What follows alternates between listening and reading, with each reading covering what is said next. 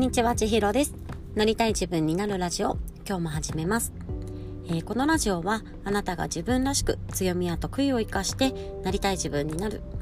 えー、そんな道のりを応援し、一緒に成長しよう、一緒に夢を実現しようというお話をしております。今日は4月の28日、水曜日になります。はい、今月ももう終わりそうですし、ゴールデンウィークが始まろうとしておりますが、えー、皆さんはいかがお過ごしでしょうか、えー、私はですね、最近、まあちょっと寝落ちを繰り返していまして、その分早起きをするんですが、子供たちも一緒に早く起きてしまうので、なかなか自分の時間が取れずに、うまくいかないなという日々を過ごしております。まあこんな時もあるよなと自分に言い聞かせながら、ちょっとずつでもこう自分のやりたいことをやる時間を確保するっていうのはなんか自分の心の健康を保つためにはすごく大事だなっていうのを改めて感じております。で今日のお話なんですけれども、えっと、また資質を比較しながらストレングスファインダーの資質を比較しながらご紹介していきたいなと思っております。えー、今回はですね学習欲と収集心についてお話をしたいと思います皆さん学習欲収集心お持ちの方はいらっしゃいますでしょうか？結構ねこれは2つとも合わせて上位資質、うんと、どっちか持ってる人はどっちあ、うん、一方持ってる人は一方も上位に出てきやすい。ペアで上位に出てきやすい資質になっているのでこう学習欲持ってる方は収集心も持ってるよっていう方もねいらっしゃるんじゃないかなというふうに思っております。この辺のねこう2つ違いだったりそれぞれの特徴っていうのがクリアになってより理解が深まればいいなと思っておりますのでよかったら最後まで聞いてくださいえー、まずですね、2つの資質で共通している点というのは、えー、どちらもですね、こう好奇心、知的好奇心が旺盛であるということです。学習欲に関しては、まあ、好奇心とかプロセスっていうようなキーワードが出てきていまして、まあ、結果よりも学習のプロセスが大好きっていうのがあります。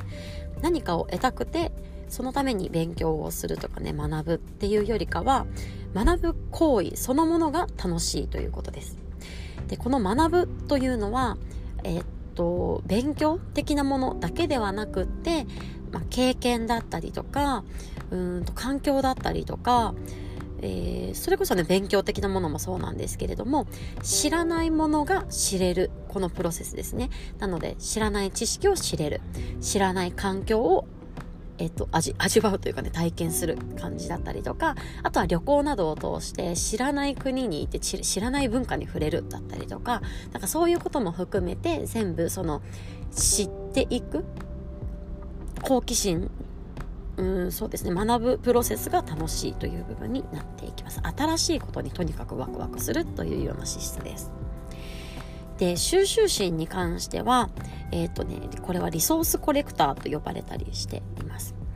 とにかくですね情報だったりとか物人物事何でもなんですけれどもこの何でもっていうのは、えーと人によりますね。一緒に出てくる資質だったりとかあとはんとね、その人のこう興味とか関心の矛先にもよると思うんですけれどもとにかく集めるものが大好き。これから先に役に立ちそうなものを集めることが大好きという資質になります。なんだかこの学習学習欲と収集心まだちょっと近い感じはするなって思われてる方いらっしゃるかもしれないので、えっと、さらにねちょっと深めていきたいと思います、えー、学習欲の資質をお持ちの方が好きなものというのは未知の分野だったりとか新しい情報や経験に触れることです。逆にこう嫌だなとかねテンション下がっちゃうなっていうのは先が読めるものとかね知ってるものばかりな状況っていうのが、えっと、嫌なものです。なのでこの学習曲線のこう山を登っている状況っていうのがとにかく好きでその過程っていうのを楽しんでいます。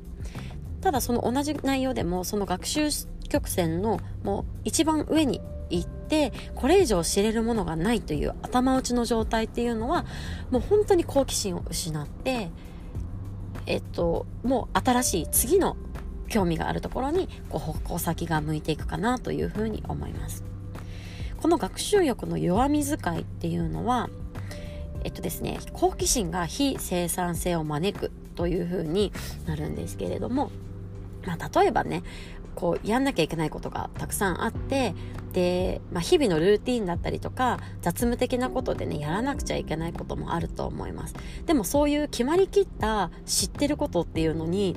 こう学習欲をお持ちの方はねときめけないと思うのでどうしてもねこう新しいものだったりとか未知のものっていうところにこう手を出してしまいやすいところかもしれないんですけれども、まあ、そうすることで、まあ、やんなきゃいけないことがでうまくできなくて非生産性を招いていくとかねそんなことが考えられるかなと思います。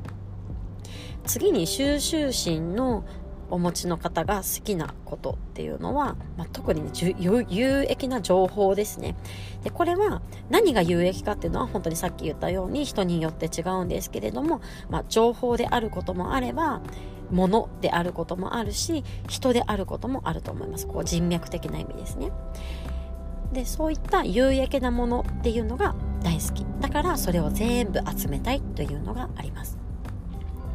じゃあ学習、えっと、収集心をお持ちの方が嫌な状況っていうのは自分が役立つものをね何も持っていない状況っていうのを嫌います。